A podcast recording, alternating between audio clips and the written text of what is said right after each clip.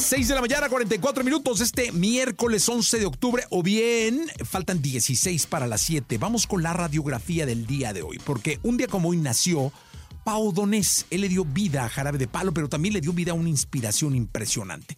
Aquí te dejo la radiografía con parte de su historia. 1966 nació. Radiografía en Jesse Cervantes en Exa.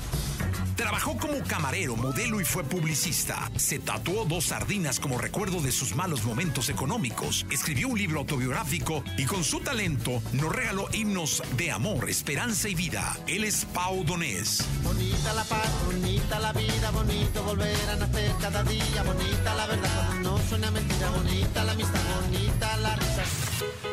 Sidera nació el 11 de octubre de 1966 en Barcelona, en España. A la edad de 12 años fue cuando obtuvo su primera guitarra eléctrica, regalo de su madre, quien le inculcó la pasión por la música poniéndole vinilos desde que era muy pequeño. Según se cuenta, fue expulsado de varias escuelas por su hiperactividad. Pocas cosas hacen falta para sentirse a gustito.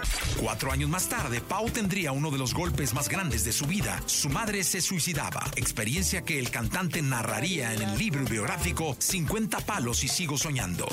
Mamá, ayer pregunté a mi papá cuando llegué a la casa y la mamá dónde está.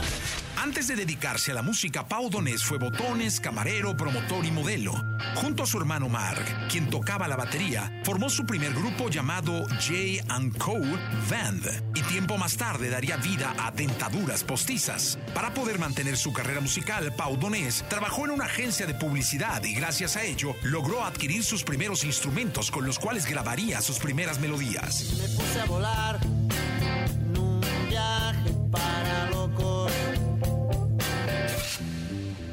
Después, y debido a las constantes peleas en las que se veía involucrado, Donés decidió ponerle jarabe de palo a su banda, esto por los palos que le daba la vida.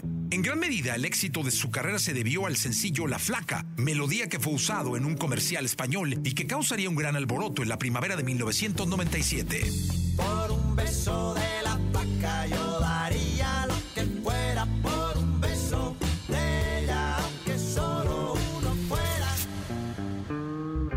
1999, ya con una carrera sólida, su banda Jarabe de Palo llegaría a presentarse en La Habana, Cuba, junto al mismísimo Compay Segundo. Durante su carrera, Pao llegó a cantar al lado de Luciano Pavarotti y Celia Cruz. Por su parte, Ricky Martin le llegó a pedir que le escribiera una canción. Fue gran amigo también de Alanis Morissette.